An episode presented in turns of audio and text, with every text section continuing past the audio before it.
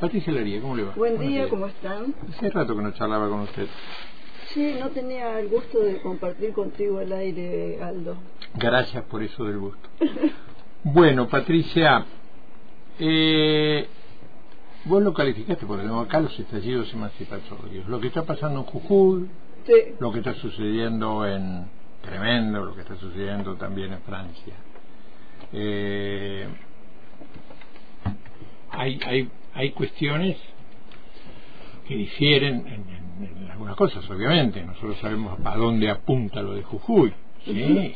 Lo fundamental es, bueno, tenemos que sacarle la tierra a los pueblos originarios, Claro. pueblos indígenas, porque allá abajo está el líquido. Las tierras, el por agua, el ejemplo. Exactamente.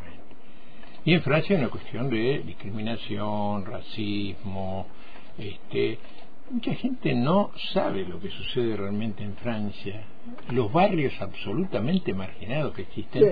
Algunos dicen, no, que son eh, eh, inmigrantes, que son... No, no, no, no, son, Son franceses. franceses, hijos quizás de aquellos que han nacido en colonias francesas, pero que son franceses, pero que no se sienten franceses, porque no tienen los mismos derechos que los franceses.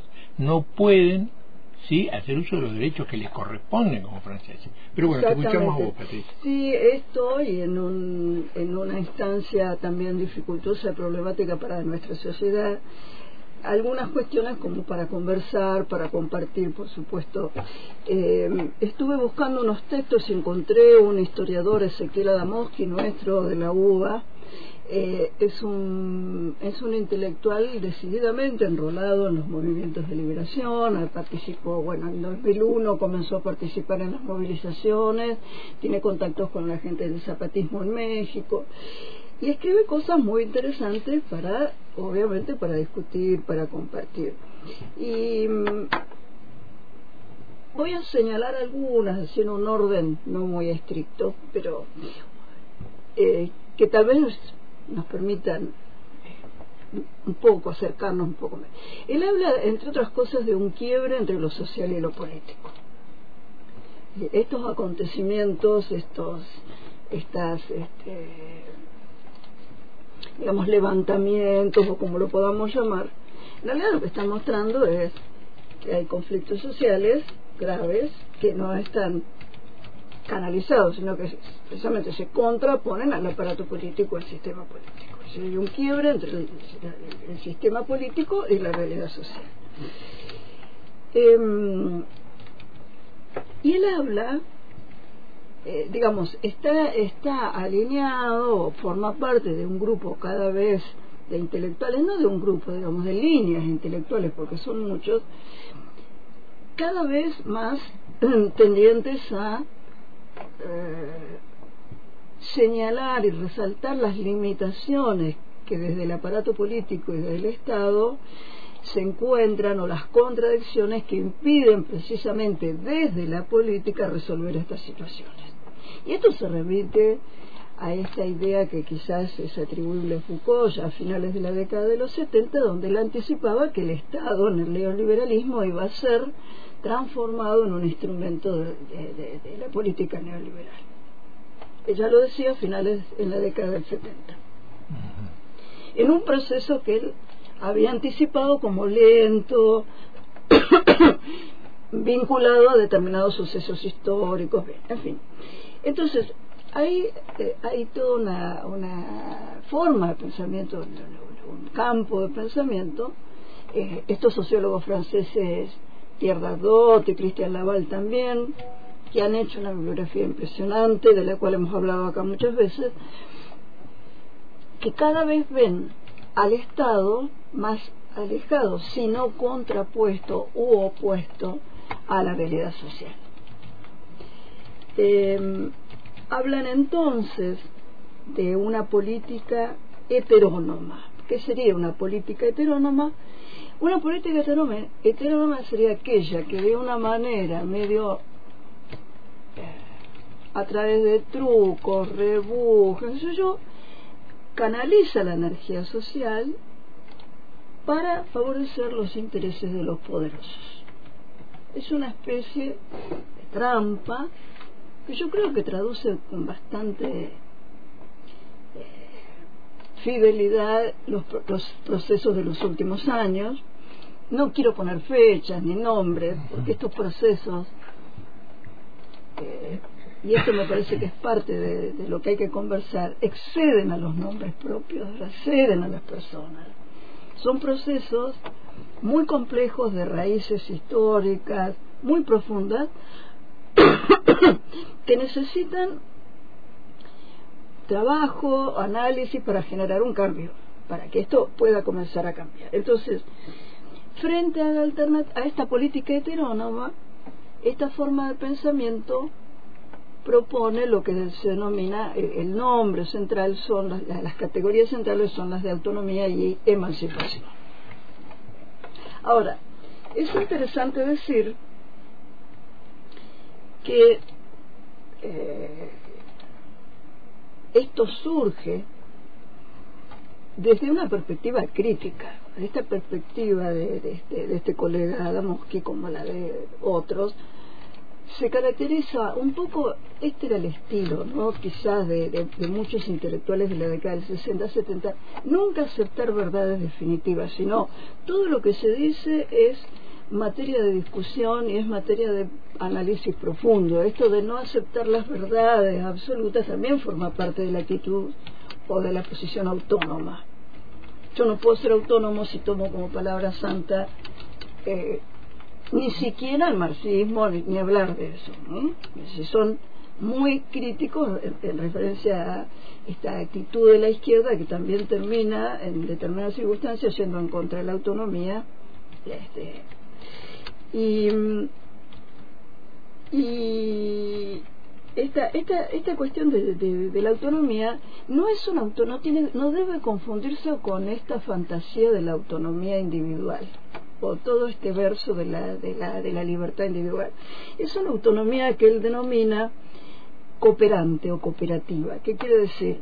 Es una autonomía que se va logrando y tiene que ver con que todos podamos vivir o, podamos comenzar a vivir son según las reglas que determinamos nosotros en sociedad, no según reglas determinadas desde afuera por el aparato político. Esta es la cuestión de la autonomía. Eh, por eso señalan, y esto me, por eso me hizo pensar mucho lo de Jujuy, lo de Francia, en el temor que tiene la política heterónoma eh, de las movilizaciones sociales. Cualquier cosa contra de las movilizaciones, frenar las movilizaciones sociales. que por supuesto son terribles. Uno mira lo que pasó en Francia, lo que pasa en Jujuy. No es que a nadie le. No, a ver, no estamos diciendo qué belleza, que se incendie todo, que se rompa todo. Precisamente se trata de no caer en esa tampoco. Ahora, ¿cómo hace, Patricia? Discúlpame que te, que te. Hay, hay diferencias en ciertos aspectos, pero hay similitudes en otros. En Francia lo que está sucediendo es la reacción, quizás el asesinato de este joven de sí. 17 años puede ser la gota que como el vaso. Eh, hay tremenda cantidad de barrios marginales, muchísimos franceses que no pueden ejercer sus derechos, que son discriminados, hasta por otros franceses también. Pero la reacción de los gobiernos, del gobierno cuál es? Jujuy, más allá de los intereses que tiene el Jujuy por el agua, la tierra, el litio y demás, la reacción cuál es? Francia 40, 50 mil policías a reprimir y en Jujuy algo parecido. Sí, sí, apagar el fuego con.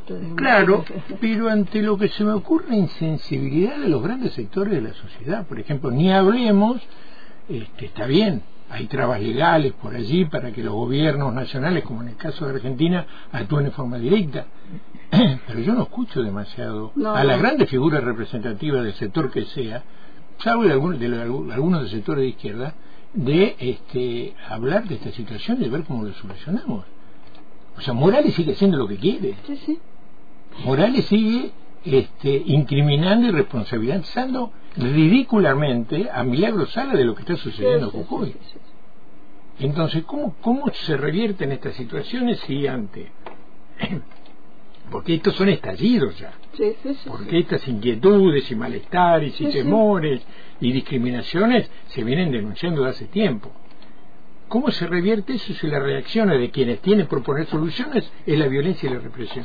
Sí, eh, y por otro lado también eh, este mm, es muy es muy cierto lo que decís Aldo. O sea yo o sea me parece que es, precisamente esta visión de el temor la agresión o incluso la indiferencia hacia los estallidos lo cual es como permanecer indiferente ante una enfermedad. Si vos podés podés no darle bolilla a, este, un síntoma que vos tenés de enfermedad pero bueno.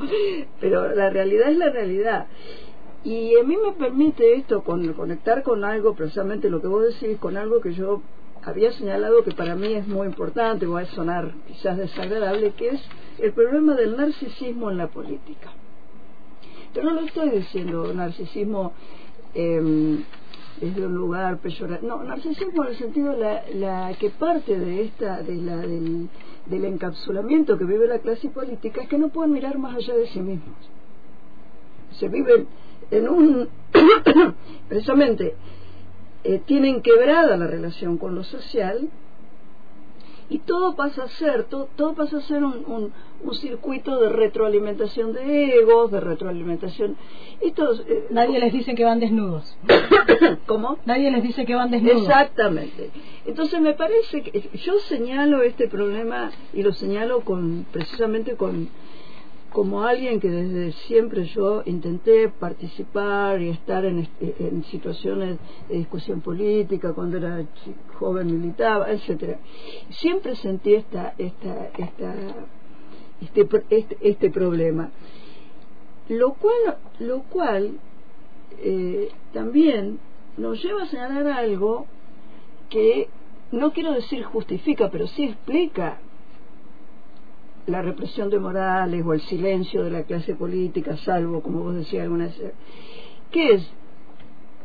Hay una situación social, económica, objetiva, donde la sociedad, nosotros, los habitantes de determinados territorios, hemos perdido autonomía. Cada vez estamos más enganchados en la trama de la globalización. Es decir, cada vez más nuestra vida cotidiana, desde los eh, desde las redes de la comunicación, desde los alimentos, cada vez está. Entonces, cualquier amenaza eh, de, por decirte, un bloqueo de camiones eh, amenaza, hoy no, no tienen leche, no hay leche en una ciudad, por decir un ejemplo. Entonces, el pensamiento de derecha, que es lo que está haciendo, haciendo la derecha, inteligentemente eh, eh, amenaza o propone el orden. Entonces ahí aparece el orden a, a, las movilizaciones, a los estallidos, contraponen el orden. Ojo, cuidado, que se quema todo, el orden es lo primero que hay que... Es el mensaje de, Sí, el orden a través de la violencia y la represión. Sí, lo que sea, pero el orden a cualquier costo. El orden a cualquier costo. Entonces, eh, en este sentido, no quiero decir eh, eh, nosotros como, como, ciudadanos, como pobladores, en este sentido, realmente estamos viviendo una situación de, donde estamos entrampados, porque es cierto que el conflicto y los estallidos no son lo deseable y que tienen consecuencias, pero estamos entre la espada y la pared, digamos, ¿no? Porque es eso o la sumisión. Entonces, sacrificamos nuestra autonomía, intentamos adaptarnos a vivir con pautas que no son las que hubiéramos resuelto, la que hubiera... y además yo lo digo esto y lo afirmo porque estoy convencida que van en contra de la de la yo no, no creo definitivamente que la sociedad argentina sea una sociedad que esté formada históricamente para transformarse en una sociedad competitiva, neoliberal, de todos contra todos. Yo creo que son las situaciones, las crisis, las que van exacerbando esos procesos. Pero basta entrar en la comunidad a ver la relación entre la gente un poco más profunda y darnos cuenta de que eh, no es así nuestra tradición de migrante, nuestra tradición rural, nos, nos, da un, nos, nos, hace, nos ha hecho formar, nos ha formado un, quizás estoy hablando como una expresión de deseo, eh, más en la solidaridad, en la, compañía, en el acompañamiento, este, esta idea de que vivamos en una sociedad de todos contra todos, ¿no? Lo de mi ley, todos contra todos, yo te compro los órganos, yo te no sé qué, todo, todos contra todos, a mí me parece que es un es un, razonamiento que es muy a contrapelo de lo que de lo que es nuestra o de lo que ha sido nuestra nuestra nuestra sociedad. Entonces eh, qué hacer frente a esto para ir cerrando o sea bueno este, estas estas estas posiciones o esta, esta forma de pensamiento eh, lo mismo que Dardot, Laval ellos focalizan eh, como única salida, descartan todo tipo de salida autoritaria, aunque sea de izquierda. Es decir, eh, para, para esta forma de pensamiento, la experiencia de, eh, de una sociedad supuestamente de izquierda, pero que, que, cae en la trampa del autoritarismo, es termina siendo de alguna manera también un fracaso. Por lo tanto, van por un camino más difícil que es no va la solución no va por el Estado, la solución no va por el mercado, hay que cre crear, ir generando una nueva institucionalidad. Y eh, en esta institucionalidad eh, hay que, que, que, con eso quiero terminar, hay que bajarle, y a mí me parece esto es lo que yo intento conversar con muchos amigos, militantes, a los que aprecio, quiero de toda la vida, hay que eh, ver, darnos cuenta, tenemos que darnos cuenta que estamos sobrevalorizando el plano partidario, el plano del, partido político. No es en el plano del partido político esta cosa esquemática autoritaria, yo estoy afiliado, yo soy de la agrupación, ah, o sos o no sos. Si sos, tenés que hacer esto, si no sos, tenés que hacer...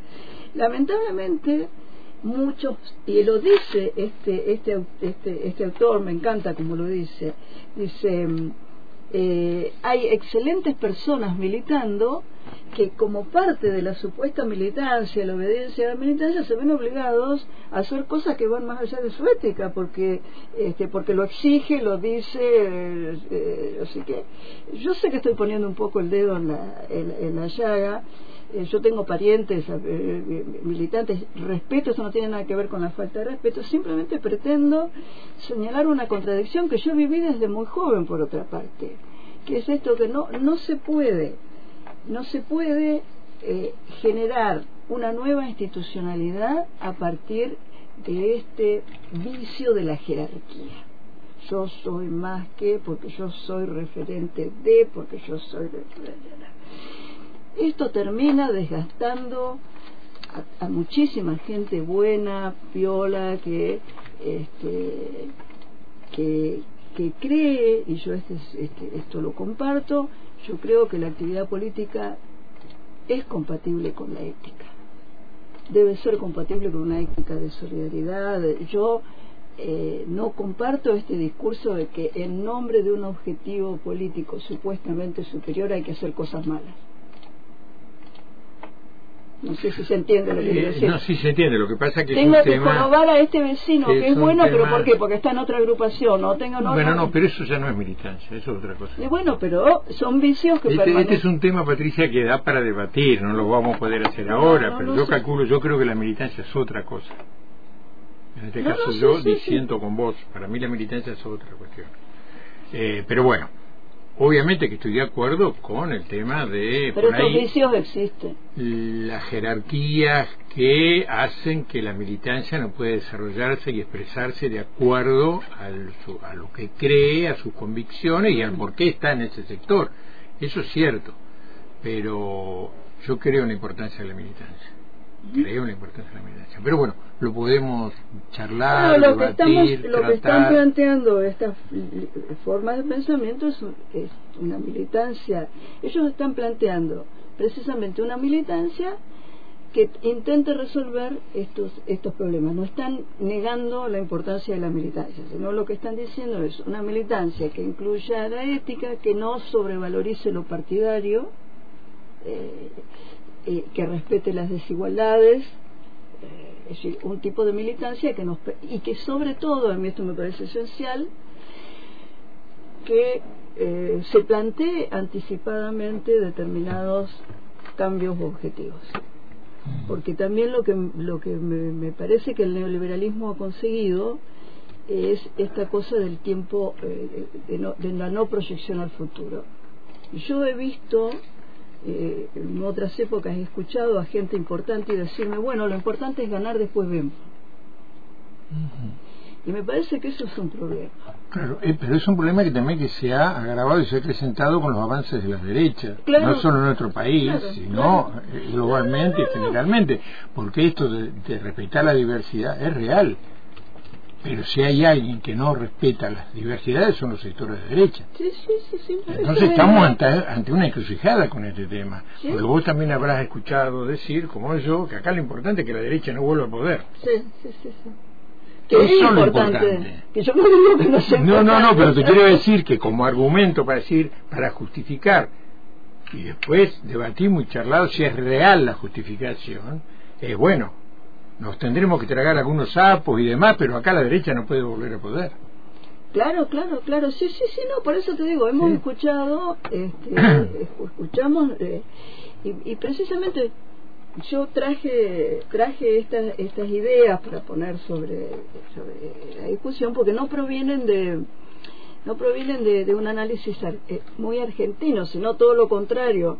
Es un análisis más, como vos decís, que por eso puse los dos ejemplos, el de Jujuy de París, porque este, eh, también a veces en, est- en esto de, la, de sobredimensionar o sobrevalorizar el partido, el tema del partido, la estructura partidaria de la política, darle más quizás un peso que no, no es el que debería darse. eh, eh, también tiene que ver con esto de eh, lo argentino es distinto, no, nada que ver, es tal cual vos decís, o sea, lo que este, lo- los, procesos tienen muchas muchas similitudes y, y por eso este análisis que yo traje hoy tiene una perspectiva que es precisamente esta perspectiva transversal, transnacional, de decir, bueno, ante los, los estallidos, que obviamente causan efecto, causan efectos que nadie desea o nadie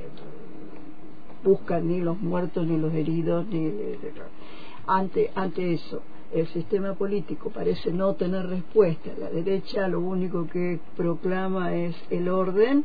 Bueno cuál es la alternativa y ellos proponen la búsqueda de una nueva militancia si queremos decirlo política de otro estilo. No menos intensa no menos comprometida pero sí modificando algunos parámetros de lo que ha sido tradicionalmente La la militancia.